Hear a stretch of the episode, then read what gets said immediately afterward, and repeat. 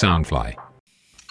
Hello，大家好，欢迎回来《南洋奇闻》，我是你们的扎古叔叔。《南洋奇闻》是由 Soundfly 声音新翅膀监制，全球发行。首先开始呢，跟各位听众啊重温一下上一集《暗夜之女》的内容。曼谷警察阿派和 Sam 呢，受命调查一宗全身是血的少女呢，深夜在曼谷街头狂奔的案件。少女被计程车司机救走了之后，送去了西里拉医院。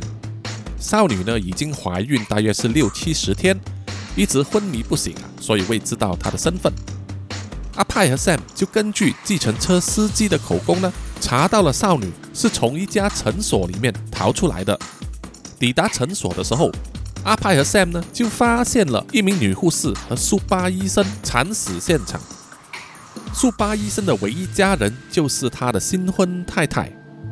派和 Sam 又去了苏巴医生的豪华公寓之后啊，却发现他的新婚太太呢行踪不明，家里也被翻箱倒柜，所有值钱的东西被搜刮一空，整个案件的走向开始变得奇怪了。而当天晚上，神秘的美丽女人呢，就自身去了西里拉医院，闯进了少女的病房。这名留着长发的神秘轻熟女呢，换了一身护士服，进入少女的病房之后啊，脱下了她的太阳眼镜。她的一双大眼睛啊，透出一阵奇怪的绿光。她扬起嘴角，露出得意的微笑，在厚实鲜艳的红唇里面，露出洁白又整齐的牙齿。在她笑的时候呢，在他的牙龈上很快又长出第二排又长又尖的牙齿。他慢慢地走向了被帘布盖着的病床，伸出右手，用力拉开布帘，却发现病床上空无一人。那个女人脸上的笑容呢，消失了，变成了紧张的神情。他又走到床的另外一边，把布帘也拉开，只看到一张空置的椅子和一扇紧闭的玻璃窗。那个女人啊，将她的手掌按在玻璃窗上，确认了这扇玻璃窗是打不开的，然后又把手掌呢放在病床上，感觉到病床还是有温热感，说明少女呢之前还躺在这里。一眼望过去，病房就这么大，那个少女可以跑去哪里呢？这个时候啊，就传来了一阵声音。房间一角的一个门呐、打开了，正是那名少女啊从洗手间走出来，手上还推着一个输液的架子。那个少女从洗手间出来，走了几步，靠近病床尾的时候啊，才发现房间的暗角呢，穿着护士服的神秘女人正在紧紧地盯着她。那名少女的脸色变得像死灰一样苍白。愣在那里，动也不动，连话都没有办法说出来。神秘女人嘴角一扬，正要迈步走向少女的时候呢，病房外传来喧闹的声音，然后房门就打开了。一对中年夫妇和一位医生和护士呢，一边吵闹争论，一边走了进来。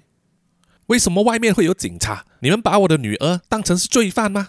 你看，你看，你们的病房这么寒酸，是谁把我的女儿送进来的？我不管，我要我的女儿马上转院。那个戴着 Versace 金丝边框眼镜的中年妇人呢，对着医生大吵大闹。那名医生呢，费尽唇舌的在解释：“哎呀，法棍女士，你并不知道，现在警方说你的女儿和一宗谋杀案可能有关，她不能马上转院的，你也不能直接闯进来的，探病时间已经过了。”那个叫把棍的中年女人呢，一脸不屑的回答说：“啊。”什么谋杀案？我的女儿才跟这些东西没有关系。老公，你马上叫律师来。哎呀，女儿，你醒来了，太好了，我们现在就出院吧。原本安静的病房呢，突然间变得非常吵闹起来呀、啊，一片混乱。把棍女士七嘴八舌的在和医生争论，而她的老公把棍先生呢，拿出手机呀、直接大声斥喝，叫他的律师马上过来。护士一直在旁边劝解他们说话要小声一点，免得影响其他的病人。只有少女还是呆呆的站在病床旁边。等她回过神的时候呢，就发现啊，之前一直在暗角处盯着她的神秘女人，一脸不爽的快速的穿过所有人，离开了病房。少女这个时候啊，才发现自己想起怎么样呼吸了，吐出了一口俗气，而他的后背和手心呢，都流满了冷汗。刚离开夜市的阿派，正要准备上车的时候呢，他的手机响起来了，来自医院的通知说，那名少女已经苏醒了，而他的家人也在现场，要求把少女带走。于是阿派飞快的上车，要赶回去医院，并且在车上马上拨电话给阿 Sam。Sam 在家里呢，刚刚和他的同性爱人啊吃完了晚餐，一起品着红酒。然后有了兴致，辣舌辣的分不开的时候呢，他的手机就响起来了，接到了阿派的通知，Sam 也无奈的要出门去医院了。即使他的同性爱人啊在抱怨，Sam 还是很无奈，毕竟他对警察这份工作还是有一副使命感和责任心。当阿派赶到西里拉医院的时候啊，因为太过匆忙，刚刚从停车场离开的那一部豪华七人车。就是他正在寻找的属于苏巴医生名下的车子。上到病房之后呢，脾气暴躁的阿派啊，马上就和蛮不讲理的把坤夫妇火星撞地球了。把坤夫妇坚持要带他的女儿出院，而阿派坚持要少女留下，直到他录取口供为止。吵了十几分钟之后啊。把坤夫妇的律师和 Sam 陆续到场，才把整个充满火药味的场面控制下来。双方达成了一个共识，就是要让阿派和 Sam 呢为少女录完口供，并且让专业人士呢为少女把追杀她的人的画像画出来之后啊，才可以让少女出院。在病房里，阿派和 Sam 呢为脸色苍白的少女录取口供。少女说，她的名字叫做 Money。她是曼谷其中一个有钱有势的富豪家族啊，把棍家族的独生女。派直接斩钉截铁地说：“警方已经知道了玛尼怀有身孕，她去速巴医生的诊所是为了堕胎吧？”Money 一边哭一边说：“她希望警方不要将她怀孕的事情告诉她的父母，说自己啊是和学校的一个学长相恋。”偷尝禁果之后呢，啊，怀孕了。因为妈尼还没有成年，不想现在就生下孩子，于是就决定自己呢跑去堕胎。在同学的介绍之下呢，去了苏巴医生的诊所。阿帕又问妈尼为什么那天晚上会从诊所逃出来呢妈尼变得恐惧不安，紧咬着下唇啊，一句话也不敢说。Sam 呢就在他身旁啊，握住他的手。轻声的跟他说：“诊所那天晚上一定发生了什么事情啊？所以有一位护士和医生都死了。如果你知道什么东西，请你告诉我们，让我们可以尽早抓到凶手，早日破案。”玛尼结结巴巴的说：“啊，如果我说我被妖怪追杀，你会相信吗？”阿派的眉头啊皱了起来。他不是不相信鬼神之说啊，只是他当警察三十多年，从来没有见过鬼或者妖怪啊。Sam 非常清楚阿派的反应啊，于是他就做出手势呢，叫阿派不要说话。他依旧用温柔的语气说啊，计程车司机的口供也是说他看到了妖怪了。你可以说说整个来龙去脉吗？沉默了一阵子之后，Money 终于开始说出。当晚他在诊所里面的情况。那一天，他带了钱，独自一个人坐了计程车，去到了苏巴医生的诊所。根据他的同学所说，那间诊所在晚上九点过后就会私下替人做这个堕胎手术，医生的技术很不错，做过的同学呢都说没有什么问题。于是玛尼呢就去敲了门，进入了诊所。他说，当他抵达的时候呢。医生正在帮一位女生做手术，而在他前面还有一位女生在等着。不久之后，就有一位女生呢，坐着轮椅被推出来。护士交代他说：“手术已经完成，如果你觉得可以走路了，就可以自己离开了。”然后就轮到下一位女生呢，进去了后面的手术室。Mandy 啊，看着那个坐在轮椅上刚刚完成堕胎手术的女生。用充满悲伤和后悔的眼神看着自己啊，让他自己觉得无所适从、不知所措。那个女生从轮椅上站起来，拖着疲惫又衰弱的身体走向诊所门口。在临走之前呢，她回头跟 Mandy 说了一句话：“在你进去之前呢，请你再三问自己会不会后悔。”说完，那个女人就离开了诊所。Manny 非常的害怕、困惑，她想用手机拨电话给她的男朋友，可是她根本没有跟他提起怀孕这件事情，所以她提不起勇气按下拨号键。不久之后，护士就从后面的门出来，吩咐 Manny 要换衣服，准备手术了。护士带着 Manny 进入了诊所后半部的空间。在一个角落头有一个用布围起来的简易更衣室，给他换衣服，让他脱下他的学生制服，换上了一件浅蓝色的病人服。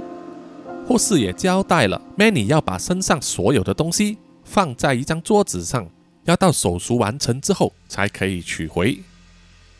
换好了衣服的 Manny 就和护士呢坐在茶水间旁边的椅子等着。不久之后。旁边一间特别隔出来的房间呢，就打开了门，探头出来的是男医生，就是速巴医生了。他打了一个手势，护士呢就进去房里面帮这个医生啊，把躺在里面病床上的女子呢移到轮椅上，然后推她出去。然后护士呢又来引领着 Manny 进去了这间房间，躺在床上，然后护士就离开了。Manny 只是看到啊，房间里面除了有苏巴医生之外，还有一名呢身上的装束和苏巴医生一模一样的女人。苏巴医生跟曼妮说，会给他一些局部麻醉，做手术的时候呢完全不会痛，请他不要担心，也不需要害怕。可是那一个时候呢曼妮却害怕起来，一直挣扎着说他不想要堕胎了。苏巴医生啊起初都是在安慰他，说啊到了这个时候。会拿不定主意的女生呢，还是很常见的。她一直叫曼妮不用担心，她做过的堕胎手术啊都非常成功，没有人不站好的。但是 Money 还是处于恐慌状态啊。苏巴医生见劝不了 Money 呢，想要放弃这次的手术。但是那名女医生呢，看起来非常的着急啊。他用非常不客气的口吻呢，骂苏巴医生啊，说。他人都躺在床上了，怎么可能不愿意做呢？这些小女孩就是后悔搞大了肚子才来这里的吧？临阵退缩就是你们这种人类常有的事。你别管他说什么了，快点给他注射麻醉药吧。苏巴医生还和那个女医生争辩了几句。当玛尼想要下床的时候啊，女医生却按住了他。即使 Money 怎么样用力挣扎呢？那个女医生却有着超乎常人的怪力啊！把玛尼压得动弹不得，那个女医生大声的呵斥说：“哎呀，你别再多事了，快点压住她的手臂，没有麻醉剂也是可以的。”苏巴医生呢，对女医生说的话唯唯诺诺，他压制住了玛尼的上半身，而女医生则抓住了 Manny 的小腿，硬生生的把她紧闭的双腿撑开。当玛尼还想挣扎的时候啊，他就看见那个女医生呢。眼睛发出绿光，在他的口罩之下，怎么样也遮盖不了的血盆大口，慢慢的从口中伸出一条又像舌头又像触手的东西，末端还会张开，露出一圈又一圈小小的牙齿。玛尼都被吓得发呆，全身僵硬了。苏巴医生在旁边就说：“宝贝，你要小心啊，慢慢来啊，别搞出人命了。”那个女医生只是冷冷的回答一句：“多事。”我有分寸的啦，然后将那一根又长又像舌头或者触手的东西呢，伸到了玛尼的下体。玛尼只感到啊，有一块冰冷又湿滑的东西进入他的阴道，下腹部也跟着那根东西的活动而蠕动。那根东西是要进入他的子宫，把未成型的胎儿吃掉吗？突然之间，房间里的电灯闪了一下，所有人的动作都停止了。电灯在闪一次后就熄灭了，整间房变得漆黑一片。玛尼只看见了那个女医生发出绿色的一双眼睛。干，怎么这个时候跳电呢？苏巴医生向房外的护士大喊：“哎，快点去检查配电箱！”妈尼发现了压制住他的力量突然间不见了，于是他就全力挣扎，挥动他的手脚，乱挥乱踢，想要抓住什么东西呢？随便的丢，然后就是一阵混乱的吵杂声，砸东西的声音。妈尼说，当时他在混乱之中呢，成功跳下了床，打开了房门，冲了出去。房间里面的灯又亮了，在光线快速切换的一瞬间，每个人的眼睛啊都暂时看不见东西。玛尼走出病房啊，没几步就跌倒在地上。刚才那个在外面的护士呢，重新启动了电源配电箱之后，就过来扶他。就在这个时候啊，护士也看见了在堕胎手术房间里面。一脸狰狞、吐着长长舌头的女医生，吓得护士呢惊声大叫。女医生那条长长的触手呢，就突然间伸长了距离，一把咬住了护士的咽喉，然后大量的鲜血呢就喷洒出来，热热的还洒到了 Money 的身上。那条触手又再一收紧，就把护士呢整个人拉进去了手术房里面。Money 一边在血泊里面呢，尝试要爬起来逃走，一边就听到手术房里面的苏巴医生和那个女医生正在争吵，说为什么要杀掉他的护士。女医生说，护士见到了他的真面目啊，不能留活口。同样的，这个少女也是一样。而苏巴医生呢的语气变得歇斯底里了，甚至大声的喝骂说，不应该在他的诊所里面杀人。这样子的话，以后他怎么样开门做生意呢？要怎么样处理这些尸体呢？警察上门调查的话，他应该怎么办呢？住嘴！我受够你了！女医生大声的喝骂，然后就是一阵骨头碎裂、割肉断筋和血液流到满地的声音，然后就再也听不到速八医生的声音了。玛尼费尽了全身的气力，想要站起来逃跑，可是他的双腿就是不听使唤。失去了大半的力气，连滚带爬的想要爬到诊所的出口。当玛尼要打开诊所大门的时候，那个已经沾满血的触手呢，抓住了他的小腿，想要把他拉回去手术房那里。玛尼的双手拼命四处乱抓，把周围的箱子、杂物等等东西呢拉倒了。一个置物架倒下来，压住了触手，触手也放开了玛尼的小腿。玛尼继续连滚带爬的寻找出路。他看到诊所的大厅有两扇门，他打开其中一扇门一看，是一间完全密封的超音波探测室。于是他又打开另外一扇门，那是主治医生的办公室兼诊断室。在办公椅的后方还有一扇门，打开后，玛尼看到了那是一个露台以及密封的窗口。他想要打开玻璃窗。但是手忙脚乱的找不到开关，于是随手捡起放在旁边的盆栽，用力的往玻璃窗丢去。玻璃窗碎裂之后呢，玛尼就爬出窗外，顾不得手脚呢被玻璃碎割伤，而且当时的位置是在建筑物的三楼，如果直直跳下去的话，非死即伤。这时候啊，玛尼听到他身后传来怪物的嚎叫，又看到隔壁建筑物呢。二楼有一个露台，于是玛尼就决定了踩着脚下的广告牌要走过去逃生。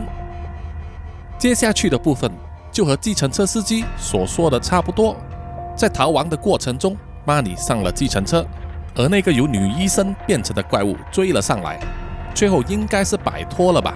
玛尼只记得当时计程车司机踩了刹车，他自己的头就撞到了什么东西，晕过去了。在画师根据玛尼的描述呢，绘画那名女医生的相貌的时候，派和 Sam 小声的在一旁商量。现在我们有两个证人都异口同声的说，他们看见了妖怪，应该就不是幻觉了吧？这个小女孩所说的事情都合情合理，也符合现场的叙述。实际情况我还是有保留啊，要看这几天会出的尸检报告。确认一下两名死者真正的死因。那个女孩所说的女医生，该不会就是速八医生的太太了吧？很有可能。之前就有附近的居民说，多次看到他的太太在晚上的时候去那间诊所。她协助自己的丈夫进行堕胎手术也合情合理。但是说她嘴巴里面突出触手用来吃肚子里面的胎儿，这个实在是荒谬啊！哎呀，你不要那么快下定论嘛。总之，我的格言就是眼见为实。哎呀，你都没见过佛祖，干嘛又拜佛呢？那个不一样。哎呀，所以说你这个人就是双重标准嘛！哎呀，我才不要跟你吵架！哼，我才不想跟你吵架呢！说着说着，画师呢画完了两幅图，一张是长发的女人，面目狰狞，戴着口罩，口罩下方伸出一根柔软的触手。如果不说的话，还以为是恐怖漫画的插图呢。而另外一张，这是长发的女人的整个面貌。看起来三十出头，面貌可以说是相当的漂亮，有着诡异的笑容。看了这幅画，Sam 想了一想，就问 Manny 道：“你不是说在诊所里面看到这个女医生是戴着口罩的吗？那么这一张图？”Manny 的眼神非常的惊慌，他紧紧抓着被单，身体缩成一团，吞吞吐吐的说：“这个女人刚才来过这里。”什么？刚才，刚才是指什么时候？派大伟焦急的追问。就就是在我的父母进来房间之前，我上厕所的时候，一出来就看到他在房间里面了。他是要来杀我的，你们一定要保护我。阿派想了一想，计算了一下时间，不就是正好他赶到医院的时候吗？于是他就拿着那幅画，冲出了病房，质问那个在妈尼病房外站岗的警察。但是那个警察。还是懵懵懂懂的，一直到阿派多次的大声呵斥，他才如梦初醒啊！阿派翻了一下白眼，就说他要去找警卫室。Sam 也再一次交代这个站岗的警察说：“你给我小心点，好好的看着，他是重要的证人呐！再多叫两个人来。”然后就跟着派跑去了。在警卫室里面，派和 Sam 叫保安员呢。交出所有在一个小时之前所拍下的所有闭路电视片段，然后睁大了眼睛寻找那个神秘女人的身影。经过一番搜索之后，终于找到了那个神秘女人，从妈迪的房间离开，行色匆匆的从楼梯间往下走，走到了医院的停车场，上了那一台豪华汽人车，然后风驰而去。闭路电视上清楚的拍到了那个女人的相貌。就和画出来的图像非常相似，还有就是那一台汽人车的车牌号码。于是 Sam 呢，马上拨电话回去总机，通知交通警察呢，以及曼谷市内有线的闭路电视网络啊，留意这一台豪华汽人车。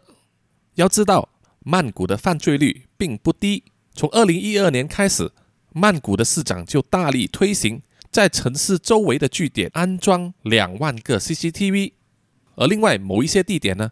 这安装了假的 CCTV 镜头，这个是用来吓唬呢一些小贼。到了二零一七年的时候呢，已经推行到整个曼谷啊，有五万台 CCTV 正在运作，并且把大部分的假 CCTV 头呢都拆掉了。在城市各处安装 CCTV，当然是为了防范罪案啊，在某些关键时刻可以用来做证据，但是对降低曼谷的罪案呢？并没有太大的帮助啊！再加上曼谷的 CCTV 呢，和西台湾沦陷区里面的不一样啊，是完全不具备人脸辨识功能的。没想到不出十分钟啊，总机就通知说已经找到那一台汽人车了，说就在离西里拉医院不到十分钟的车程之外呀，发生了车祸。于是派和 Sam 匆忙的要赶过去，为了节省时间，不去停车场取车呢。派就蹭上了 Sam 骑来的机车，两个人只是花了七八分钟的时间啊，就赶到了车祸现场。只见那一台汽人车啊，有大半辆已经在起火燃烧，等待消防员前来抢救啊。但是相信已经会变成废铁了。根据现场的交通警察说啊，那台汽人车呢，猛力的撞上了一台垃圾车，垃圾车的司机呢，完全没事啊。他下车去查看的时候啊，说那台汽人车里面是没有驾驶人的，凹陷的车头一直冒着浓烟，不久就起火燃烧了。就这样子，要找到这个神秘女人的线索又断了。结果这一天晚上，Sam 和派都不能安眠，有太多事要处理了。除了推翻了让把工夫妇把 Money 接走之外，还把 Money 转去了比较靠近曼谷市中心的军方医院，以凶杀案的重要证人名义呢，安排了警察和军人严密的把守，确保 Money 的人身安全。Sam 和派也在警局里面呢，安排事务，一直到早上六点钟才能松一口气。两人准备上个洗手间呐，就离开警局回家洗个澡，换一件衣服，再回来警局继续办事。当派和 Sam 并排的站在洗手间里面的小便斗啊，一起撒尿的时候呢，Sam 忍不住侧头的偷看派的那一根东西。哎哎哎，撒尿就撒尿，你看什么看？要看看你自己的。哎，没有啦，我只是有一点好奇。有什么好奇的？你又不是没有见过，你的男人也有一根呐。哎呀，问题就是出在这里啦。我跟你说哈，我不知道我的爱人到底是有心还是无意的。有一天就跟我说，我的那根呐，颜色呃比较深。啊？什么？我没听清楚。哎呀，他就是说我的那根颜色比较深啦。这话一出啊。阿派笑得前仰后翻呐，把尿呢都洒得周围都是。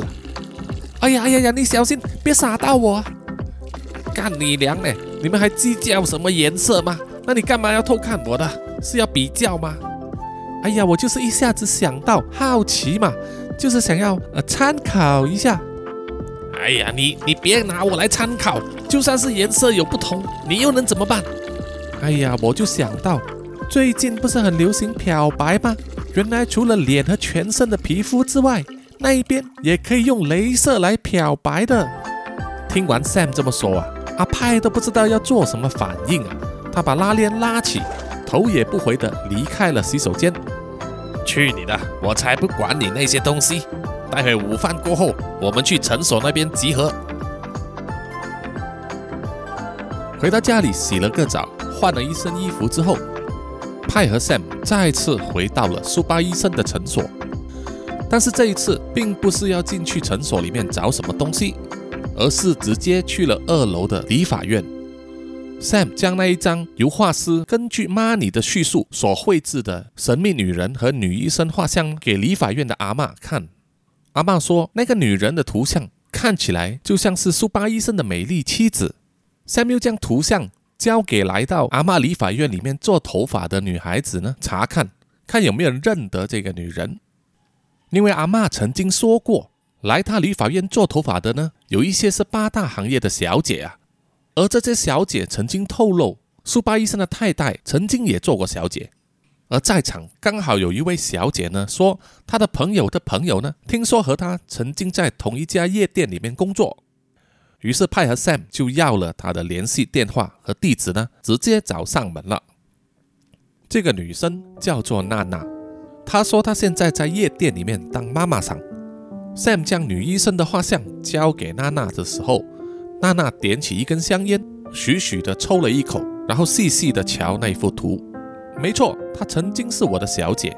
娜娜说，她叫做苏拉雅，是我们店里的王牌，很受客人欢迎。根据我同行的姐妹说，苏拉雅呢之前也在其他几家店里面当红牌，还很会挑客人。每一次上班几天呢，就会有大老板们想要包下她，但是呢，她偏爱医生，每次挑到医生之后就会接受包养。据说几个月之后啊，包养的医生就死掉了，然后苏拉雅又会再次下海去另外一家夜店当小姐，又专门挑医生。每一次都是重复这样的规则。Sam 将苏巴医生的照片交给娜娜看，娜娜也确认了苏巴医生就是他的客人之一。说当时啊，苏巴医生一见到 Suraya 就惊为天人，要把她娶了当老婆。在 Suraya 要辞职嫁给苏巴医生之前，娜娜和所有的姐妹呢都有祝福她说，终于可以上岸了。这个是所有小姐啊梦寐以求的啊。但是苏拉雅当时的表情呢，看起来是不以为然呐，好像已经习以为常了。娜娜也说，苏拉雅呢相当的神秘，从来不会说自己的事。虽然做妈妈桑的也不会过问，但是小姐在一起的时候闲聊呢，就一定会说回以前的事，什么家庭背景啊，遇过什么男人呐，被什么男人骗呐，或者是钓到了什么凯子啊。但是苏拉雅呢，就是字字不提。苏拉雅也不使用手机，要找她的客人必须拨电话找妈妈桑。如果要拨电话的话呢，苏拉雅也只会使用别人的手机。对于这一点，派和 Sam 都觉得很可疑。因为在这个时代，不使用手机的人实在是屈指可数。他是刻意不要和人接触、切断联系的，而且他觉得呢，苏拉雅有一些古怪的行径，比如说他都是独来独往。但是如果他知道小姐之中有人怀孕的话，他就会特别和她亲近。事后怎么样，娜娜也不知道，因为呢，苏拉雅和那些小姐啊都相继离职了，没有人会去追问。阿派就希望娜娜能够提供任何有关苏拉雅的资料，包括她在夜店工作的时候所登记的个人资料、身份证、护照等等。娜娜说她在公司有记录了苏拉雅的护照，傍晚回到公司会拍下来发给派。派和 Sam 问话完毕后，就向娜娜道了个谢，然后就快步离开了。娜娜抽着烟，目送他们上了车，心里面想着。杀人嫌疑吗？难怪苏拉雅那个女人给我感觉一点都不简单。接着，Sam 和派呢就驱车前往军方医院，一来是要看一看妈尼的状况，二来呢尸检报告也都出了，他们必须第一时间去查看。当他们开车来到医院门口的时候啊，就看见有一大堆记者呢围在那边，心知不妙啊，因为之前关于妈尼的案子呢。警方都没有对外公布，可能是有什么人泄露了消息吧。Sam 马上打开手机收看最新的新闻报道，报道上呢已经把 Money 和陈所的双尸命案扯在一起，说得沸沸扬扬，并且还揣测呢 Money 就是杀害两人的凶手。由于 Money 是城中富豪巴滚家族的独生女，让这一则新闻呢更添了许多花边价值。在警察的协助之下呢。派和 Sam 好不容易才能挤过包围的记者啊，进入了医院。毫不意外的，巴滚夫妇呢就在 Money 的病房之外啊，又吵又闹，说警方为什么还不让他的女儿出院？他们两夫妇一见到派和 Sam 的到来，就马上冲上去要跟他们理论。派和 Sam 啊对他们视若无睹，直接呢去了医生的办公室，去拿目前为止所有的报告。首先呢，苏巴医生和那名护士的尸检报告指出，根据伤口分析，他们都是被大型生物的獠牙利齿呢咬伤。女护士的颈部、大动脉、喉管、气管都被咬断，颈骨破裂，大量流血致死。而苏巴医生呢，他头部的正面，包括半个脑袋、鼻子、颧骨到整个下巴呢，都被咬碎了。现场并没有找到被咬碎的这些肉块。可能就是被那个大型生物吞食了吧？能够有那么强大的咬力，世界上的大型生物屈指可数，老虎、熊、鳄鱼、河马这一类都具备这样的咬力，但是没有一种动物符合伤口上的牙齿痕迹。法医也分析了在伤口残留下来的一些唾液，确定是属于某种大型的哺乳动物，但是在 DNA 分析的排列上。并不符合任何一种世界上存在的生物，光是这两点呢，已经让法医啊抓破头脑了。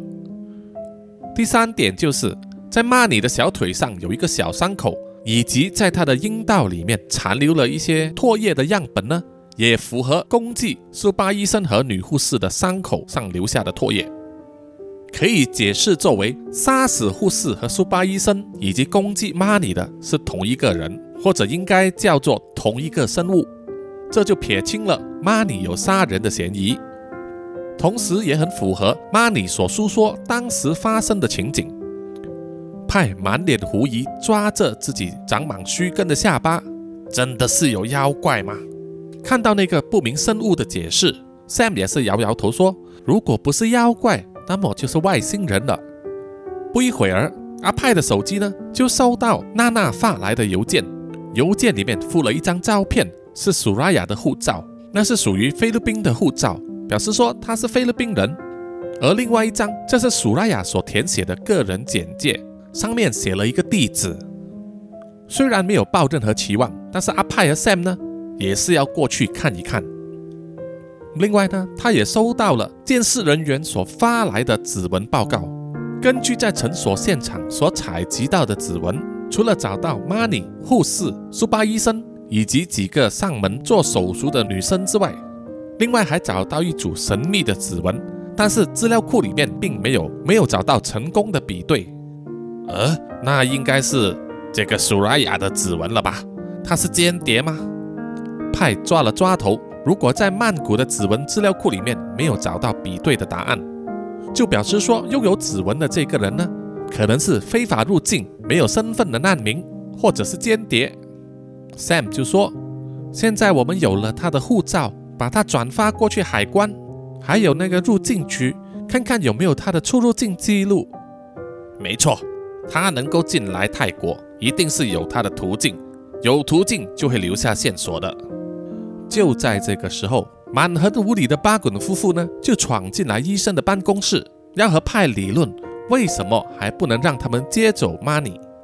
派跟他们解释说，Money 的生命可能受到威胁，住在军方医院会比较安全。可是巴滚夫妇呢，又带来了律师在场，说警方是没有足够的证据让 Money 一直留在医院的，他们有权把他接回家。派不想跟他们争辩呐。可是巴滚夫妇就是死缠烂打的，不达目的誓不罢休，连派啊都觉得难以应付。机智的 Sam 呢，就溜出去了医生的办公室，跟站在门外的警察说了几句话。警察呢，就马上转身离开。不久之后呢，就带着三五名记者啊，来到了医生的办公室。这几个记者呢，一看到把棍夫妇啊，就冲上去要拍照以及访问他们。吓得把棍夫妇呢拼命用手遮脸，一直大声呼叫。警察呢把记者赶走，阿派就趁这个时候啊脱身离开了医生办公室，就和 Sam 出发呢要去之前苏拉雅所住的地方。根据简介上的地址，派和 Sam 来到一处住宅，四周被高高的围墙围住，而正门是一扇大铁门，上面用生锈的铁链锁起来了。看起来已经有一段时间没有打开过。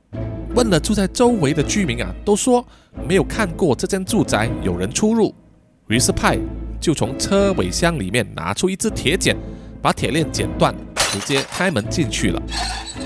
那是一栋双层的住宅，门窗上都被厚厚的帘子呢盖着。打开门进去看啊，周围都铺满灰尘，看来已经有一段时间没有人来了。没有水，也没有电的供应。除了楼上的主人房有一张大床，两个非常大的衣柜，浴室里面堆满了大量没有用完的化妆品和护肤品。而楼下的大厅呢，就堆满了各式各样名牌的盒子、包装袋、纸袋等等，就没有其他的东西了。两个巨大的衣柜里面都是堆满了女人的服饰，也有一些套装，看起来是小姐穿的。看起来呢，这个是苏拉雅之前藏身的其中一个地方。她可能和苏巴医生结婚之后啊，搬过去了豪华公寓，就没有再回来这里了。除此之外，没有办法找到任何的线索。Sam 就提议说，应该查一查这栋房子的户籍，看有没有拥有人或者租客的资料，或许能找到什么关联。派点了点头，抽了一口他胸口的电子烟。忍不住抓了一下自己的眉心呐，这又是另外一个死胡同。那个女人苏拉雅的身份那么神秘，他到底是谁呢？现在又躲在哪里呢？天色逐渐暗了下来，Sam 又要回家去和他的同性爱人一起吃饭。派也不管他，说了他自己要回去警察局呢，把今天所有的报告归档。他一边开车一面抽烟呐。就是想不到接下来应该怎么做。等派回到警局的时候呢，就发现啊，他的桌子上放了一个厚厚的牛皮纸信封袋，上面只是写着几个大字：“警察先生收。”派也不理他，他先叫了外卖，把晚餐吃完，然后把手上呢所有的报告归档，写下目前查案进度的记录。再打开手机看一看今天的新闻。当派看到啊，巴滚夫妇被记者追得到处鼠窜、逃出医院的狼狈相啊，忍不住啊捧腹大笑。看着电视啊，觉得有点疲累之后，就在旁边的沙发上躺下来睡一觉。其他的警察同事啊，已经习以为常了，都不搭理他。一个个陆续离开办公室之后啊，就把灯关了。一觉睡醒的时候啊，已经是凌晨两点了。阿派打着哈欠去了洗手间撒了一泡尿，然后去饮水机倒了一杯水。回到自己座位上的时候呢，那杯水却打翻了。于是他匆忙的把沾湿了的文件全部拿起来擦干。再稍微收拾一下自己桌上啊堆积如山的文件，最后又看到那一封神秘的牛皮纸文件袋，于是就懒洋洋的把它打开来。没想到的是，在这一叠厚厚的文件里面啊，只是看了前面那几张，派就惊呆了。里面有大量的报告、简报、照片等的复印本，都是和苏拉雅有关的，还包含了一份名单。里面都是曾经包养过苏拉雅的客人或者医生，而文件资料的历史呢，一直追溯到二三十年前。各种文件除了有泰文，还有英文、菲律宾文等等，资料的丰富啊，就好像把人查了个透天一样。而到底是什么人有那种能耐，可以查到连曼谷警方都查不到的东西呢？派很兴奋的把整个牛皮文件袋拿去了会议室。在巨大的会议桌上，把所有文件都摊开排列，把整个会议桌都排满之后啊，他在文件袋的底部找到一张名片，上面只有一个手机号码、一个电子邮箱，而名字这是扎古叔叔。在同一个月黑风高的夜晚，在曼谷某一座还没有建成的大桥上，只有稀稀落落的几盏橙色灯光。一个长发的女人安静地坐在大桥的边缘，那里离地面至少有十公尺以上，但是那样的高度呢，对女人来说根本不造成畏惧。一阵风吹来，把女人的头发吹起，露出她漂亮的脸庞，正是苏拉雅。她只是穿着一件深蓝色露背的一件头泳装和一双高跟鞋。静静地观望着，在天桥底下随便搭起来的铁皮房子，那一些都是平民的栖身之所，在非常恶劣的环境之下，在社会的夹缝之中寻找生活。苏拉雅观察了某一间铁皮屋很久，她看到一个女人从铁皮屋走出来，手上抱着一个婴儿，似乎婴儿是在夜半哭醒了，妈妈呢就把他抱出来走走。希望能够安护他，让婴儿早一点睡觉。于是苏拉雅就站起身，往下纵身一跳，一下子就降落在那名母亲的身后。但是不知道为什么，她降落时发出的声音却比常人小。那名母亲惊慌地转身，一下子就对上了那一双发着绿光的眼睛。不一会儿，那个妈妈呢就站在原地愣着发呆了。苏拉雅就一手抢过了他手上抱着的婴儿，然后纵身一跳，消失在黑暗之中。在离开那个铁皮屋大约几公里之外的少波耶河边，有一个巨大的排水口，正在将污水排入河里面。而在污水口里面，苏拉雅半蹲着的，在津津有味的吃着那个婴儿。骨头碎裂的声音和血滴落在排水管上的声音此起彼落。不到三十分钟，他就把婴儿吃个清光，身上都沾满了血迹。但是苏拉雅还是慢条斯理地走到少波爷河边，脱下了高跟鞋，纵身跳进去河里，游了一圈之后，又慢慢地走上岸，身上的血迹已经冲洗得干干净净，拾起高跟鞋。带着心满意足的笑容呢，慢慢的走上了马路。在昏黄的灯光下，他一个人走在孤单的马路上，好像特地要散步一样。不一会儿，有两台机车呢从他身边经过，然后又在他眼前不远处转回头。原来是两个十七八岁的年轻人，看起来是半夜出来飙机车的吧。他们看到穿着泳装的苏拉雅在马路上散步，大为好奇，于是转回头来要看个清楚。没想到她长得那么漂亮，这两个小伙子啊就上前搭讪，说可以让苏拉雅搭个顺风车载她回家。苏拉雅抛出妩媚的眼神，笑着同意了，告诉了小伙子一个地址，然后就骑上其中一台机车的后边座位，把前面的小伙子紧紧地抱着了。那两个小伙子以为捡到宝了，露出色意盈盈的笑容，然后就扭开机车的油门，飞驰而去。到底这个苏拉雅是什么妖怪呢？这两个小伙子的命运又会如何呢？扎古叔叔为什么会在故事里面出场呢？请大家记得留守下一集的南洋奇闻了。欢迎各位到 Apple Podcast、Mixer Box、YouTube、IG、Facebook 等专业呢给我留言，也可以根据 Podcast 简介上面的链接呢买咖啡打赏扎古叔叔，多多益善啊，少少无拘。另外呢，也请大家去泽泽那边看一看南洋奇闻 Podcast 漫画化的众筹专案。如果觉得那个专案有趣的话，欢迎大家呢，就是赞助支持。好的，我们下一集再见，拜拜。